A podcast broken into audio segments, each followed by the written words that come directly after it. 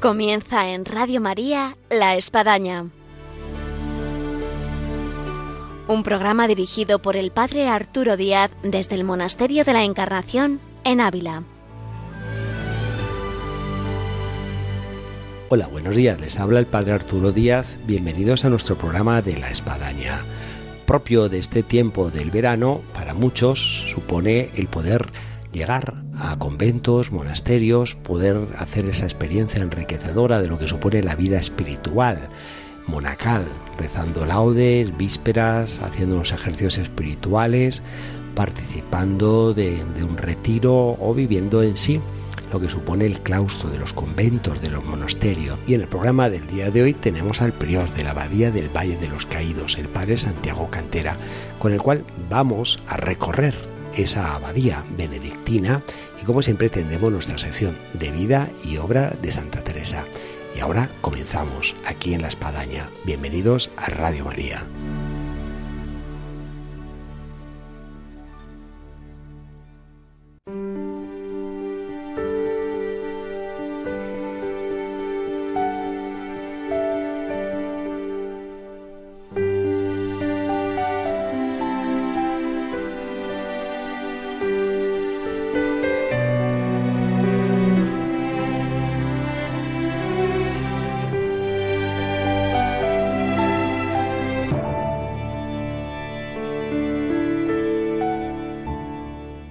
Buenos días, Padre Santiago.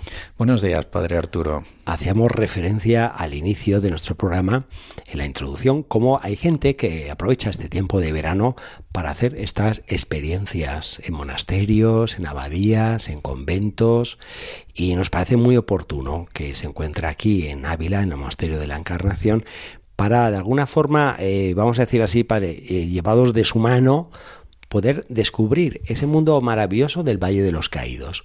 Porque a veces el Valle de los Caídos pues es noticia, que si la tumba de Franco, ¿no? que si se abre, que si se cierra, eh, que la cruz, que tal, pero el Valle de los Caídos eh, contiene además muchas otras cosas.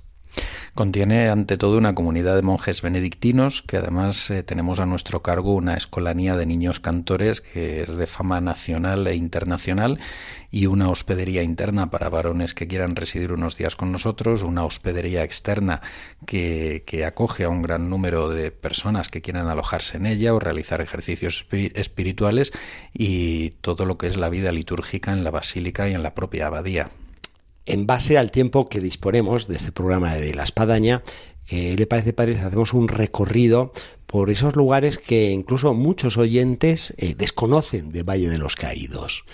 Uno de ellos, usted lo ha mencionado, es precisamente que ahí hay una comunidad de monjes benedictinos. Eh, ¿Cuántos son? Eh, ¿Cuántos hay mayores? ¿Cuántos hay jóvenes? ¿Cómo están las vocaciones? Pues somos en este momento 23 eh, monjes en la comunidad. De ellos hay un sector mayor importante, ya con mucha experiencia de vida religiosa, que de vida peso monástica, a la comunidad. que dan peso a la comunidad. Muchos de ellos fueron fundadores, venidos de Silos en el año 1958, y a ellos se añade, además de un grupo intermedio, un grupo joven que, que va repuntando cada vez más. Están entrando jóvenes Qué bueno, vocaciones. qué bueno. Y tenemos en este momento varios novicios y postulantes, además de profesos solemnes jóvenes.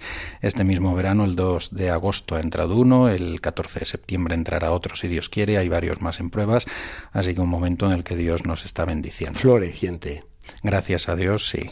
Si hubiese alguien, y puede ser que hasta nos está escuchando, que tiene una inquietud vocacional hacia pues, la vida monacal, y dije, bueno, que me gustaría intentar ser monje benedictino. En el caso del Valle de los Caídos, ¿qué tendría que hacer? Pues lo mejor sería que llamase o escribiese al padre maestro de novicios eh, por medio de la página web donde hay un contacto, valledeloscaídos.es, ahí hay un, una dirección de contacto donde le pueden reenviar con el maestro de novicios o también llamando a, a la abadía. Eh, también ahí vienen los teléfonos. Bueno, y eh, recordamos la él. página de internet valledeloscaídos.es. Más fácil, imposible. Imposible, más fácil. Surge un poco la pregunta, Coco, aunque bueno, no es fácil en, poco tiempo decirla, pero la respuesta, ¿cómo es la vida de, de, de la comunidad de, de monjes benedictinos del Valle de los Caídos? La vida nuestra es una vida monástica que alterna los tres elementos clásicos de toda la jornada del, monje, que son la oración, eh, litúrgica y personal, eh, con el rezo del oficio divino, eh, la Santa Misa en el centro del día, la oración personal de cada uno. El segundo elemento, el trabajo, manual, intelectual, según los, los casos, también por los oficios que tenemos asignados en la comunidad. Y la lección divina, la lectura espiritual bajo la guía del, Espíritu Santo, en unión con, con, una vida de oración que alienta la oración y en unión con todo ello también eh, la posibilidad, como decía, del trabajo intelectual que también tiene un poquito que ver a veces con la lección divina, aunque es distinto el, estudio. Es decir, una vida que eh, se puede definir en la armonía, en el equilibrio, en la paz. Es una vida regulada, regulada porque está configurada por la regla de San Benito que va jalonando el día con las horas del, rezo de las horas litúrgicas del, oficio divino, la obra de Dios que llama San Benito. Y entre esas horas, eh, maitines, eh, laudes, tercias, sexta, nona, vísperas y completas, se van articulando los otros elementos del día a día del monje, el trabajo, la lectura, el estudio, etcétera.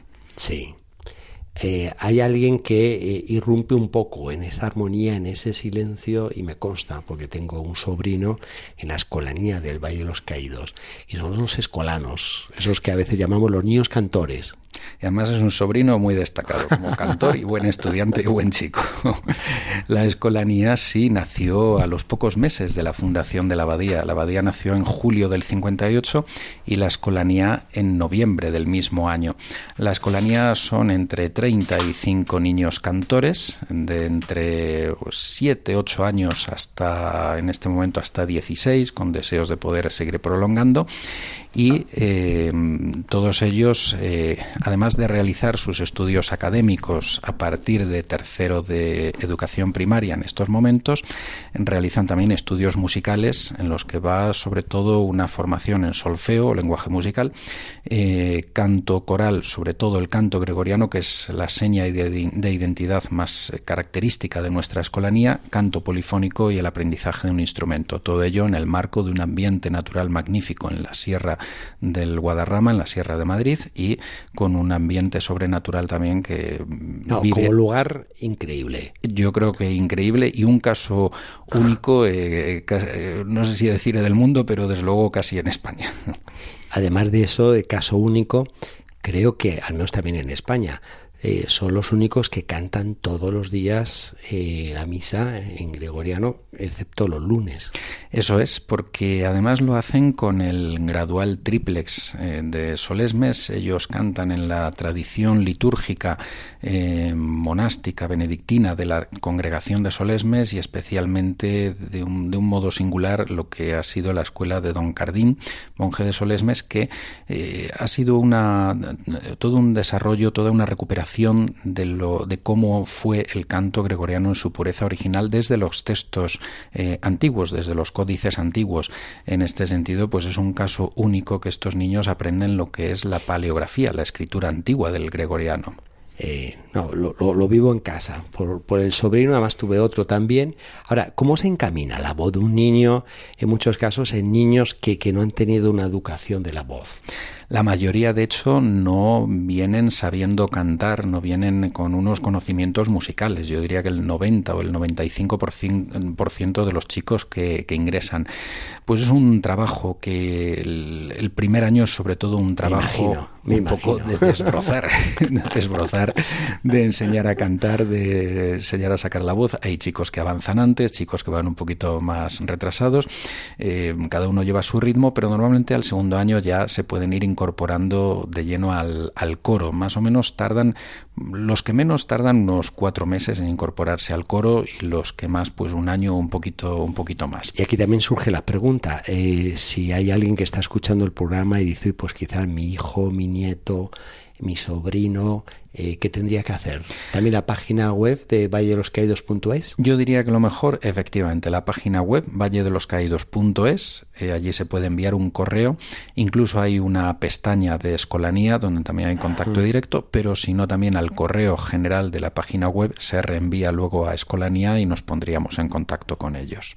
Siguiendo este recorrido por el Valle de los Caídos, eh, hay una hospedería que incluso es muy especial. Lo, cuento porque he estado y me la ha mostrado y, era el antiguo, eh, digamos, eh, la antigua abadía de los monjes que luego pasaron a su actual ubicación. Entonces, como, como escenario, como lugar, como edificación es, única, es fantástica. Efectivamente, eh, toda, toda, mm, todo monasterio benedictino tiene una hospedería, es uno de los elementos clásicos de la espiritualidad benedictina, la acogida al huésped, como si del mismo Cristo se tratara en persona, como nos enseña San Benito. Y tenemos una hospedería interna más pequeña para varones que quieran residir unos días con nosotros, compartir, compartir nuestra vida, y una hospedería externa más amplia, mixta, un régimen un poquito más de hotel, pero siempre con la posibilidad de un retiro en el entorno natural donde estamos y con una capilla y eh, pudiendo participar también del, oficio divino de los monjes y de la misa en la, en la basílica. Eh, una hospedería muy grande, con además con salones, con salas de reuniones donde eh, hay posibilidades para, para retiros, para charlas, etcétera. Eh, y algo que también yo creo que muchos no saben es la posibilidad no solamente ya uno de ir de retiro, sino con uno como grupo, en este caso supongamos pues parroquia, grupo, movimiento, incluso comunidad religiosa, eh, pueden organizar ahí sus retiros, sus ejercicios espirituales. Efectivamente, hay muchos grupos que, van de parroquias o de movimientos que organizan allí sus ejercicios o, retiros eh, más o menos prolongados de un fin de semana, de, un día incluso o de una semana. Eh, que pasan allí varios días, eh, muchas veces llevan sus propios sacerdotes o en ocasiones nosotros también eh, organizamos ejercicios espirituales. Hace mm, tan solo unos, unos pocos días, unas semanas, hemos organizado unos, una escuela de espiritualidad benedictina que hemos llamado, han asistido 95 personas de, número. distintas partes de España, sí, y en la cual pues en esta primera escuela hemos tratado sobre todo sobre, sobre el prólogo de la regla de San Benito con una serie de pautas espirituales para aplicarlas a la vida, como una especie de ejercicios espirituales, no ignacianos, sino de, bueno, de otro, de otro estilo, pero eh, un, retiro espiritual fundamentado en, en la regla de San Benito para darla a conocer. ¿Nos puede mencionar una pauta, así brevemente, que pueda servir para quien está escuchando? Pues ante todo la búsqueda de Dios, la búsqueda de Dios que es el centro de la vida benedictina, es el querere deum, lo que San Benito eh, requiere eh, al candidato a la vida monástica que se mire en él sobre todo si de veras busca a Dios y fue lo que a él le llevó a, abandonarlo, a dejarlo todo para buscar eh, a solo a solo Dios, como dice San Gregorio Magno, el primer papa monje y su biógrafo pues lo dejamos en esta búsqueda de Dios para escuchar una música que nos va a ayudar a esta búsqueda y continuamos. ¿Le parece, Padre Santiago? Me parece magnífico. Muy bien.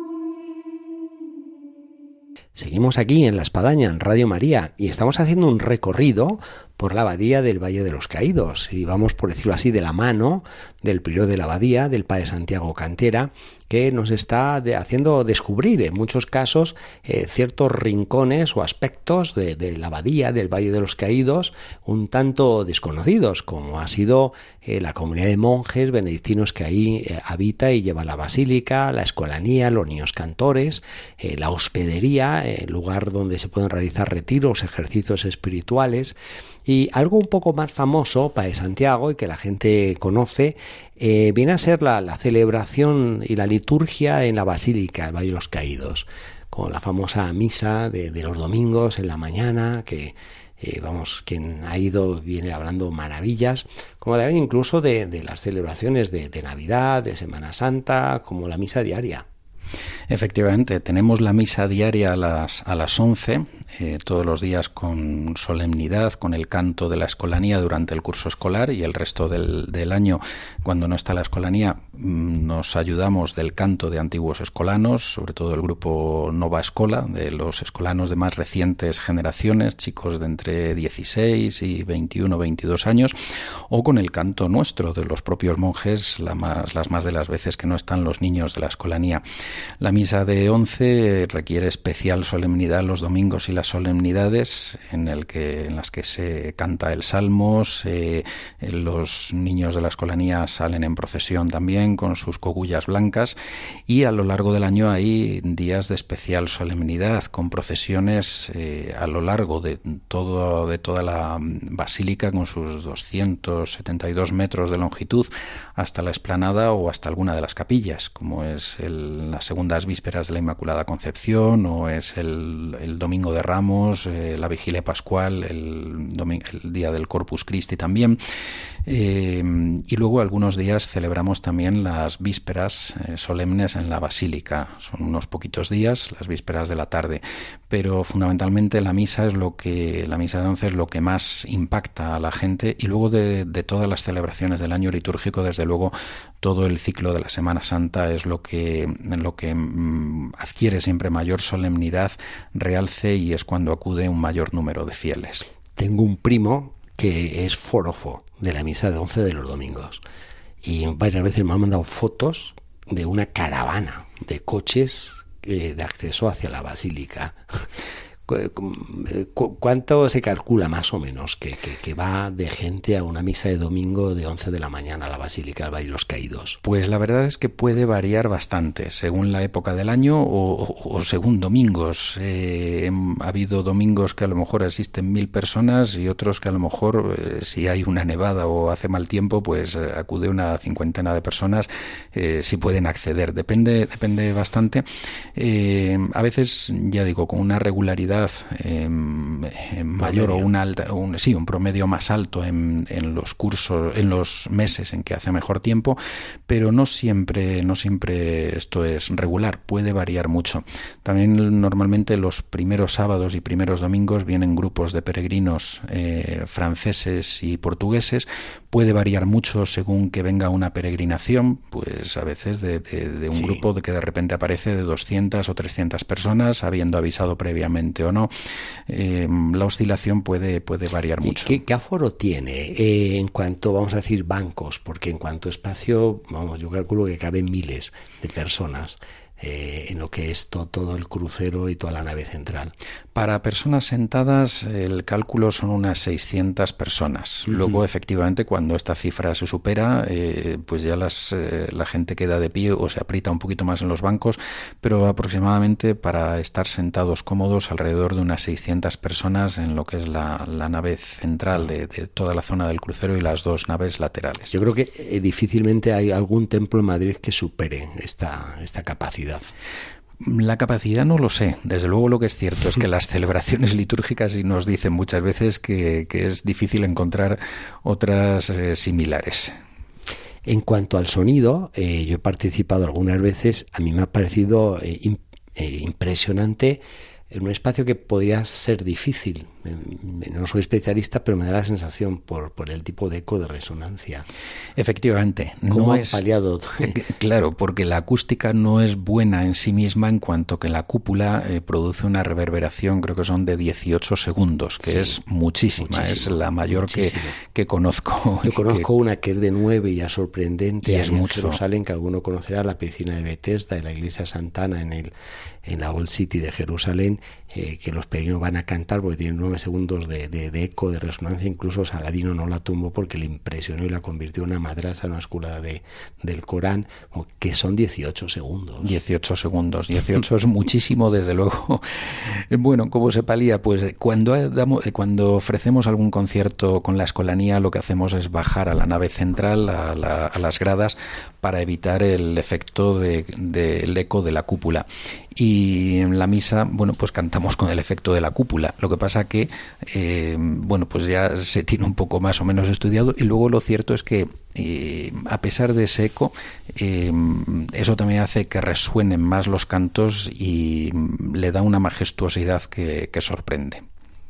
Nos salimos un momento de la basílica para Santiago y nos vamos afuera en esa hermosa esplanada y no digamos ya el entorno natural de bosque que hay alrededor.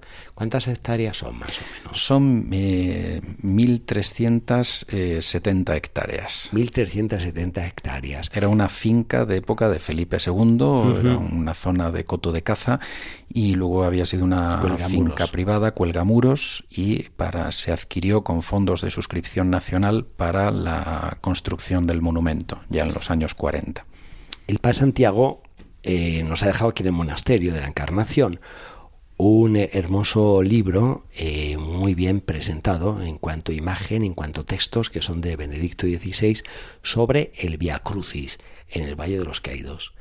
Eh, yo cuando he visto esto para Santiago digo, qué pocos conocen que ahí hay un Via Crucis a realizar. Así que yo, yo lo quiero dejar aquí en Radio María porque, bueno, tenemos gente con mucho fervor que dirige grupos y sobre todo pensando en momentos como es la cuaresma, que uno vamos a hacer un via crucis en el Valle de los Caídos. ¿Qué, qué, nos puede decir de, este via crucis en toda esa naturaleza de, más de mil hectáreas en el Valle de los Caídos? Es un recorrido monumental de aproximadamente 5 kilómetros que va, eh, sale de la parte de lo que se llama los Juanelos, unas pilastras del siglo XVI, eh, hasta la basílica porque mm, termina termina en, en, la capilla del sepulcro y va recorriendo varios puntos del, del Valle de los Caídos eh, con unos paisajes que son una auténtica maravilla, subiendo al pico de Altar Mayor, que es donde inicialmente se pensó construir el monumento. El recorrido es duro, ciertamente, para, para andar, eh, para personas que de salud puedan andar un poco eh, ¿Cuántos kilómetros se puede decir? Son unos 5 kilómetros aproximadamente. Hay que tener en cuenta que tiene cuestas en grandes, tiene escaleras, es un piso, está enlosado prácticamente todo él, salvo un pequeño trozo que, que falta, eh, con lo cual el recorrido es bueno, pero hay que ir, ir con cierta cuidado, ya que a veces las eh, raíces de los árboles han ido levantando algunas losetas y crean ciertos desniveles que ya dio pocos deben de conocer, de un Via Crucis en el Valle de los Caídos de 5 kilómetros, eh, de enlosado además. Desde luego, fue ya idea del primer arquitecto, de Pedro Muguruza, y se estuvo trabajando desde, desde el principio. Un trabajo inmenso porque es esto enlosado, es llevar piedras eh, enormes para todo este, este recorrido. Se impulsó mucho con un prior administrador que hubo en el Valle de los Caídos, el padre Gregorio, y en años más recientes, de nuevo, en colaboración también con la Delegación de Patrimonio Nacional en San Lorenzo de los Escorial se ha facilitado el acceso de grupos, de personas que quieren recorrerlo, eh, sobre todo entre octubre y, mayo, junio se facilita y en cuaresmas cuando aumenta. Van muchos grupos ya desde hace unos años, a lo largo de todo, de todo el curso están yendo numerosos grupos.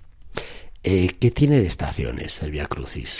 Tiene, son, bueno, tiene las 14 estaciones hasta, hasta el interior. La, mm, hay varias en las que hay una pequeña capillita y hay algunas en las que hay como una capilla más, más grande construida, como es el caso de altar mayor y de altar menor, eh, como si fueran pequeñas ermitas que llaman mucho la atención desde, desde incluso desde la carretera o desde otras partes del, paisaje. Eh, hay algunos puntos donde, bueno, pues es simplemente a lo mejor una cruz, están eh, perfectamente señaladas y desde hace unos años se pusieron además unos, unos hitos para indicar cuáles son las estaciones y eh, la penúltima, la decimotercera, es eh, la piedad, la imagen de la piedad que está a la entrada de la basílica, el descendimiento de, Cristo y es impresionante. Es impresionante la imagen de Juan de Ábalos. que debería también decir que puede ser de las más grandes del mundo. Pues es probable que sí, es probable que sí. No sé seguro, pero desde luego sí. No, no, no creo que haya muchas más de este, de estas dimensiones. Y la última termina en la capilla del sepulcro, que tiene un mosaico de Santiago Padrós del, del Santo Entierro y eh, tiene también las imágenes de Ramón Lapallese, otro de los eh, artistas más importantes en el valle, con el, las imágenes del Calvario, de la Virgen, San Juan Evangelista y también está, hay un Cristo yacente que es una maravilla. Hemos hecho un buen recorrido, Padre Santiago, por todo lo que supone el Valle de los Caídos, tal vez desconocido para algunos que nos están escuchando, en torno a la comunidad de monjes, a la escolanía, la hospedaría, la posibilidad de ejercicios, de retiro, de celebraciones litúrgicas, de hacer un via crucis. Eh, pero quisiéramos terminar con, digamos, la, última noticia en torno a lo que siempre ha eh, venido a hablarse del Valle de los Caídos, que es eh, la, tumba de Franco eh, ¿Cuál es la situación, digamos, eh, última en torno a esta noticia? Pues en este momento, dado que es una cuestión que más allá de, elementos políticos afecta a derechos fundamentales eh, relativos a un difunto, a una familia y a un lugar eh, de culto eh, preservado por la inviolabilidad conforme a unos acuerdos internacionales, en este momento el Tribunal Supremo tiene suspendido con unas medidas cautelares de suspensión todo el procedimiento a la espera de una resolución definitiva que pudiera producirse o en el, en el último trimestre de, este año o en el primero del siguiente. Eh, rezamos y encomendamos la intención para que pueda seguir viviendo la Bahía de los Caídos, pues lo que bien nos ha relatado, de armonía, de paz, de equilibrio, y de la cual pues todos hemos disfrutado cada vez que hemos ido, ¿no? Y también pues no cabe duda, hemos hecho memoria y oración de de cuántos vinieron a caer y están ahí enterrados en el Valle de los Caídos, ¿no? Eso es, aproximadamente se calcula, eh, en, los libros de registro hay más de 34.000 caídos de mm. uno y de otro bando, del nacional y del republicano, porque es un monumento para la reconciliación nacional que busca la paz, la oración, y en la cifra real pudiera ser muy elevada, mucho más elevada, porque es difícil un cálculo exacto. Y de todos ellos también hay que destacar, hay 55 que son beatos mártires de muertos por, por la fe, y eh, varios, eh, si no me equivoco, son 10 en este momento siervos de Dios que están en proceso, de beatificación. Es un dato más de lo mucho que nos ha abierto aquí el Valle de los Caídos de, conocer eh, tantos lugares y rincones que, que abarca el Valle de los Caídos en su abadía. Padre Santiago, ha sido un gusto tenerle una vez más aquí en el Monasterio de la Encarnación, en este caso poder aprovechar para acercarse a los micrófonos de Radio María y abrirnos a las puertas del Valle de los Caídos con todo lo que eh, supone. Eh, muchas gracias. Esperamos una vez más de vuelta por aquí, como siempre. ¿eh? Pues muchísimas gracias, Padre Arturo. Para mí siempre es un gozo el poder venir al Monasterio de la Encarnación y disfrutar de, de la buena compañía aquí de una, de una comunidad de madres carmelitas. Igualmente y hasta la próxima. Muchísimas gracias.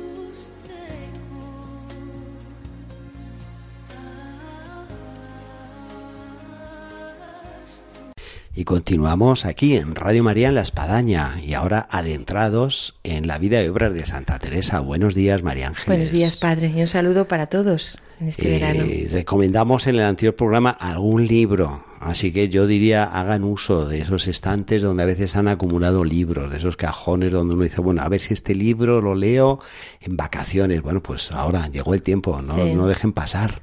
Les recomendamos un libro que estamos hablando mucho de él, que es el eh, del, del libro de las fundaciones. Santa Teresa, el libro Para de que vayan leyendo y vayan todo lo que estamos hablando en la radio, pues todo lo van a ir leyendo de boca de nuestra santa, ¿no? Nos lo va a ir contando ella en primera persona todo esto que estamos Incluso el libro de las fundaciones, yo creo que es un libro fantástico para leer en tiempo de verano. Sí, está muy Porque bien. pues uno se pone en ese contexto de caminar, de paisajes, de ver, de sufrir la inclemencia también del calor, eh, de la sed, como la Santa Madre Teresa, eh, de, no saber qué hay atrás del río, de la montaña. Bueno, pues no- nos pone en el marco eh, topográfico el libro de las fundaciones de Santa Teresa.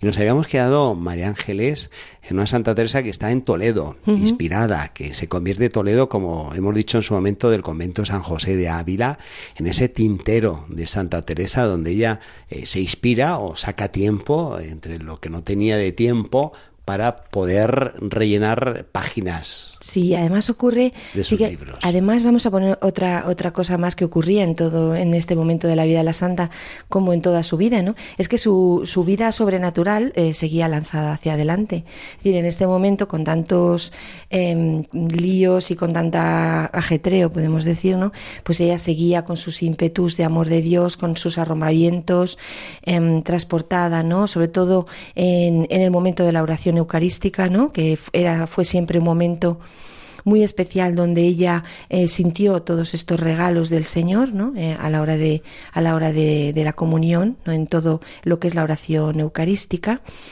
pero estos arrobamientos, eh, pues para ella, como hemos leído en otras épocas, eran también un poco de tortura, porque es claro, estaba en Toledo, tenía la Inquisición mirándola, mucha gente a su alrededor.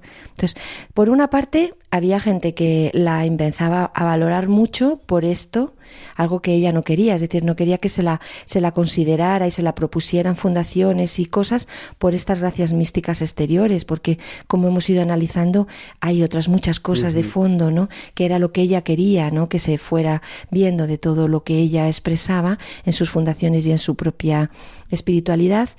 Y, y por otra parte, pues que pues, pues claro, también tenía la Inquisición encima, viendo a ver si era una iluminada y qué era todo aquello que estaba, que estaba la- en la santa mostrando. Y por otra parte, mm, en este momento en el que recibía todas estas mercedes de la oración, pues ella nos cuenta que lo que estaba realmente muy preocupada era por los ajusticiados de la propia Inquisición. O sea, que ella oraba por las personas que sufrían los procesos de la Inquisición y que lo llevaba en el corazón y que oraba por ello y que enseñaba a sus hijas a orar por ellos.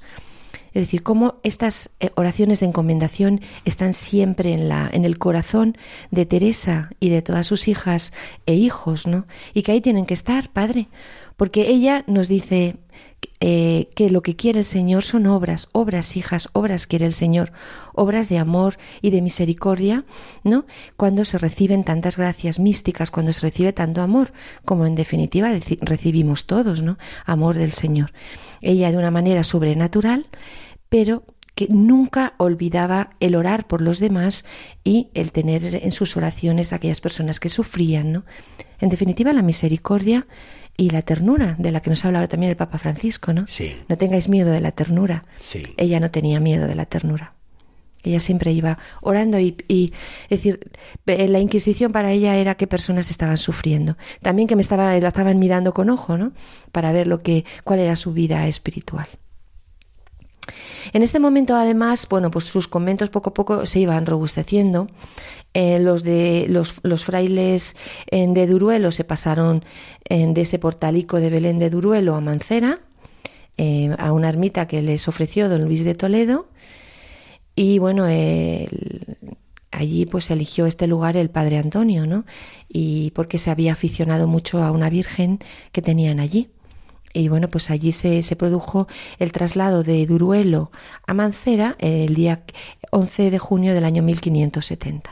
Y también porque Mancera eh, vieron la posibilidad de poder tener más contacto con gente en torno al pueblo de Mancera de abajo, cosa que en Duruelo pues vivían prácticamente en una especie de lo que los carmelitas bien llaman desierto, donde era el convento y vamos, nada más.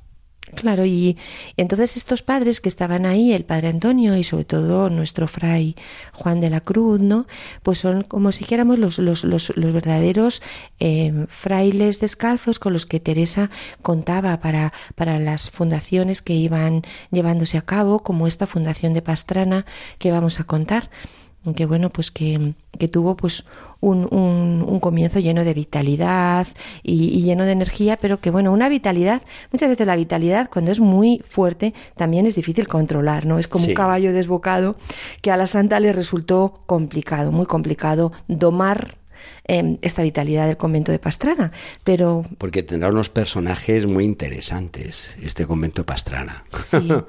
ya hemos citado algunos. Sí, ella además vio enseguida la necesidad de que los frailes mm, que entraran fueran personas instruidas, ¿no? Eh, y por tanto a ella le, influyó mucho que Pastrana estuviera cerca de la Universidad de Alcalá, eh, porque y ella siempre hablaba de la necesidad de fundar Alcalá, como vamos a ver en estos, en este momento y en días posteriores, pues al final eh, también eh, consiguió que fuera Fray Juan de la Cruz eh, el rector de Alcalá, ¿no? Es decir, porque ella veía realmente, lo hemos visto a lo largo de su vida, que los, que las personas tienen que estar muy instruidas y más estos frailes que también eran sacerdotes, ¿no? Es decir, que, que tenían esta, esta vocación en, apostólica, además de, de, de meditar de meditación y de mm, recogimiento, ¿no? esta mezcla que es realmente un fraile carmelita. Y por tanto la formación era muy, muy importante, ¿no? Em, eh, Teresa, voy a hacer ahora una pequeña, voy a hacer una pequeña, un comentario, ¿no? Algo que me ha parecido muy bonito, ¿no? Teresa se comportaba con los frailes como se comportaba con las monjas, como una madre.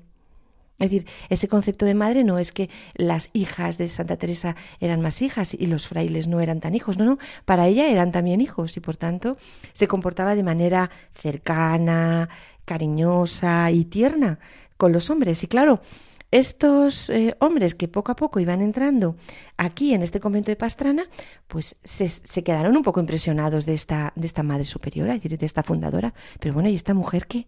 ¿Pero cómo es, no? Nos cuentan que, por ejemplo, eh, en cinco días que estuvo de visita en Pastrana, que iba todos los días al convento de los frailes de Pastrana desde el convento de las monjas, sí. en cinco días los visitó no menos de cinco veces. Pues una al día. Es decir, que estaba todo el día yéndoles a visitar, ¿no?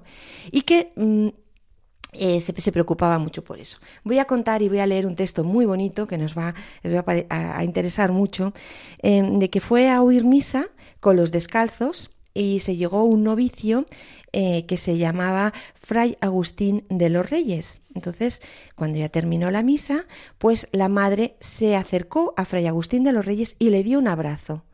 Bueno, y el, el, pobre novicio se quedó muy sorprendido, o sea, se quedó como parado diciendo, pero ¿esto qué es? Esto yo no, yo no, no, no lo, no lo podía entender, ¿no? Y todo esto nos lo cuenta, nos lo cuentan mm, en el proceso de Sevilla, y nos cuentan todo esto como pasó con la Santa y nos va a parecer realmente muy interesante, ¿no? Porque además lo va a contar el mismo Fray Agustín de los Reyes, ¿no? Eh, todo este proceso. el tiempo. Sí. La primera tarde que fue al convento, puso los ojos en este testigo, decían en él, ¿no? Y después de haber cumplido con todos los religiosos, le llamó aparte, y por gran rato estuvo preguntándole cosas de su espíritu, como queriéndole sacar que le dijese lo que interiormente sentía. Este testigo se cerró, como solía, y con un sí o un no respondía a otros propósitos. Parecía así un adolescente. Esto mismo hizo por cuatro o cinco veces. Es decir, que la santa estuvo cuatro o cinco veces diciéndole, hijo.